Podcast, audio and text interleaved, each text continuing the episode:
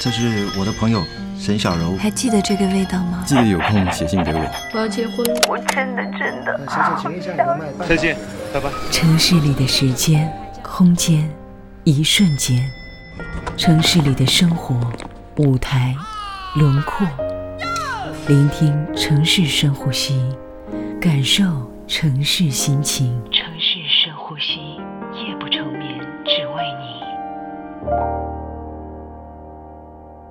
你那么文艺，却还是没有爱人。和菜头。书籍、电影、音乐、旅行、摄影这些东西，可以很便当的让生命充盈起来。但是却无法帮你找个人一起过情人节。相反的，他们本身还可能是一种障碍，让你长期卡在一个人的世界里出不来。因为他们从本质上来说，只是在丰富你的个人感知，而感知越是丰富，人的情感也就越是细腻复杂。感知就像是在钥匙上开的槽，槽口越多，对应的锁。也就越是复杂，谁也不能轻易打开。一把新锁，哪怕落满了灰，他对世界也依然有所期待。这是命中注定那样的事情。因为既然已经可以感悟世界上如此之多的美，也自然对什么是生活，自己应该如何存在，有着更为苛刻的标准。如果是在古代，一个人怀着这样的期待。如果又有那么一点智慧，多半会选择静默内省。尤其是当他生活在一个并非公义也绝非道德的世界上时，沉默有助于内心世界的平衡。而在今天，这种内在平衡并不存在。我们生活在比较级里，世界是动态的。对于绝大多数的人来说，静默内省缺乏明确的指向。少有人会在睡前问自己：“我是个好人吗？我今天是否做了应做之事？”更多人会问自己：“我是否比昨天更富有了？是否比昨天更强力了？”自己活在比较级里，那么只有最高级才能出现在情人节的饭桌前，而谁也都知道，这是全然不可能的事情。还是同样的理由。活在比较级里的人，对自己的不完美不能释怀，也就不能放松对别人的要求。要觉察到这一点并不容易，因为似乎人人都那么觉得。而有些东西会在不知不觉当中滋长蔓延，就像是现在的这篇文章，从第一段开始就很小心地加入了大量消极和否定意义的字眼。等读到第三四段的时候。大概少有人会觉得情绪振奋昂扬，而是开始皱起眉头，做出严肃思考的样子。对自己是个暴君的人，也会是周围人的暴君，而前者被视作自我克制的高贵体现，暗示着某种成功的潜质。没有人喜欢活在别人的批评和挑剔中，他们会远远地逃离开去。所以，要么是你远远逃离别人，要么是别人四散而去，刚好两个人都站地不动，那真是很碰巧的事情。读了太多书，看了太多电影，听了太多音乐，走了太多旅程，拍了太多片子的人，在社会里负责讲故事，因为他们的经历使得他们是有故事的人。没有人会主动否定自己。因此，在这些动人的故事里，会反复演说，感性是好的，复杂细腻的内心是值得推崇和赞美的。这在美学上是对的，因此而带来的误解也是巨大的。什么让生活美好起来呢？乞丐经过门口，站在门口的人立即转身取来一个馒头送给他，这是美好的。而这样做的人。只是凭借内心最简单的判断，就可以做出决定、产生行为，而不会心潮起伏、念头来回几次，事后含着热泪写下几千字的博文。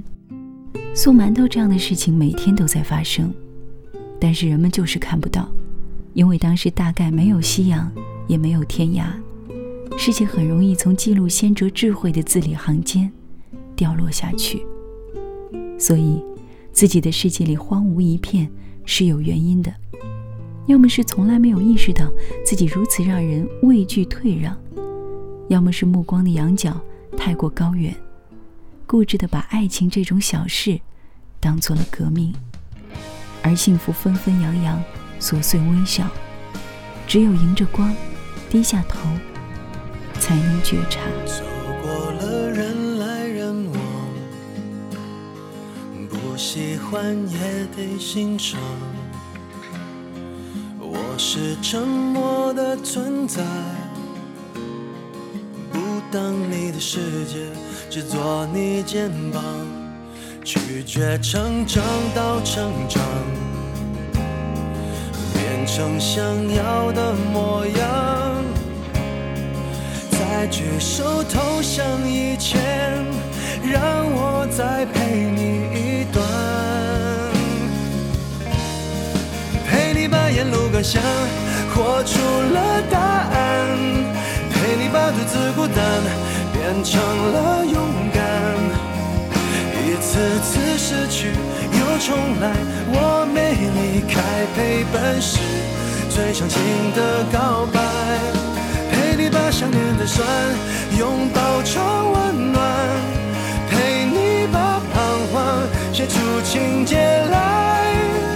未来多漫长，再漫长，还有期待陪伴你，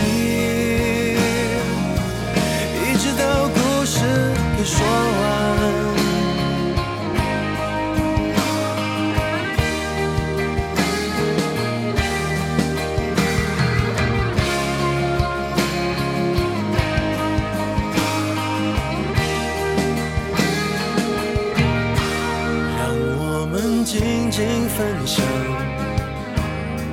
此刻难得的坦白，只是无声的交谈，感觉幸福，感觉不孤单。陪你把沿路感想活出了答案，陪你把独自孤单变成了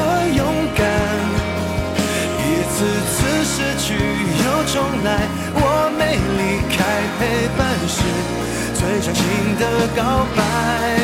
陪你把想念的酸拥抱成温暖，陪你把彷徨写出情节来。未来多漫长，再漫长，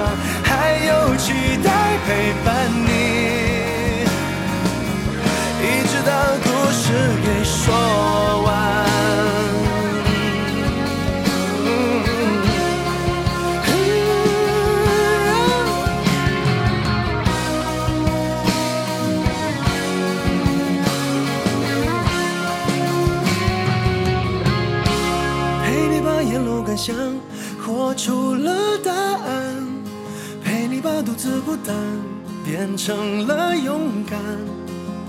一次次失去又重来，我没离开，陪伴是最长情的告白。陪你把想念的酸拥抱成温